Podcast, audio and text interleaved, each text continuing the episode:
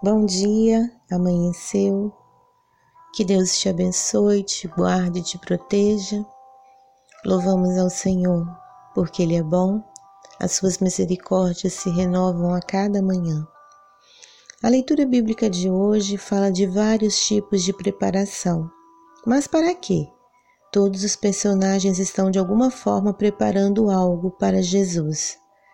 Leiamos o Evangelho de Mateus, capítulo 26, versos de 1 a 16, que diz assim: Quando Jesus terminou esta conversa com os seus discípulos, disse-lhes: Como vocês sabem, a celebração da Páscoa começa dentro de dois dias, e eu serei traído e crucificado.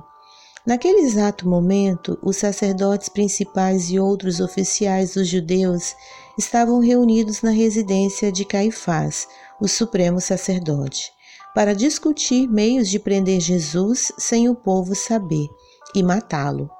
Mas não durante a celebração da Páscoa, concordaram eles, porque assim haveria uma revolta. Jesus seguiu dali para Betânia, para a casa de Simão, o leproso. Enquanto ele estava comendo, uma mulher entrou com um frasco de perfume muito caro e derramou em cima da cabeça dele. Os discípulos ficaram revoltados. Por que jogar dinheiro fora? disseram eles. Ora, ela poderia ter vendido isso por uma fortuna e ter dado dinheiro aos pobres.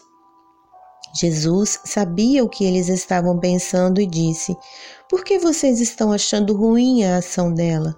Pois ela fez uma boa coisa para mim. Vocês sempre terão os pobres aqui, mas nem sempre terão a mim.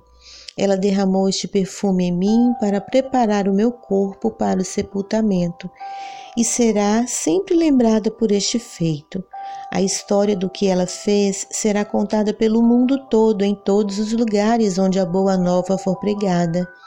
Então Judas Iscariotes, um dos doze discípulos, foi aos sacerdotes principais e perguntou: Quanto vocês me pagarão para eu pôr Jesus nas suas mãos?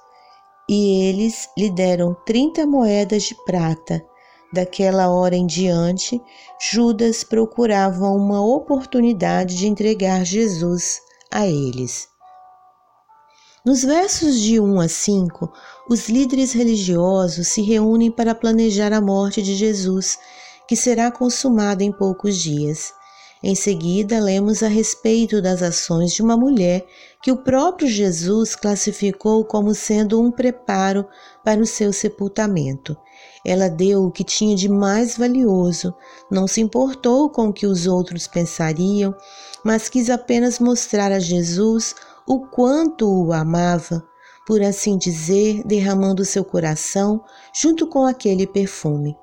Por fim, os versos 14 a 16 apresentam a descrição completamente inesperada de um discípulo de Jesus se preparando para a ocasião, não para celebrar a Páscoa, mas para entregar seu mestre à morte. Judas mostrou que o dinheiro lhe importava mais do que todo o amor que havia recebido de Jesus e vendeu-o por trinta moedas de prata. Jesus, que vale mais que tudo, acabou sendo traído pelo preço de um escravo. Mas agora vamos pensar: como eu e você nos preparamos para a Páscoa? Damos valor aos assuntos espirituais? Como nos relacionamos com Jesus? Humilhando-nos em Sua presença, dando-lhes o que temos de melhor? Ou trocando-o por dinheiro e coisas materiais? É preciso que a celebração da Páscoa em nossos dias continue lembrando a morte e a ressurreição de Jesus. Ele não está morto em seu sepulcro, mas vivo, pois ressuscitou. Assim a Páscoa marca o meu e o seu encontro com o Senhor. Se aceitamos o sacrifício que ele fez por nós e lhe entregamos a vida e tudo o que temos, ou se o negamos e rejeitamos. Mas doce do que qualquer chocolate ou prazer terreno, é o encontro com Jesus. As alegrias deste mundo acabam em poucos dias, mas o amor de Deus, esse, ah, esse dura para sempre.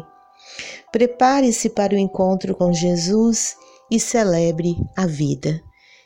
Tenhamos um bom dia, que Deus nos abençoe e nos guarde.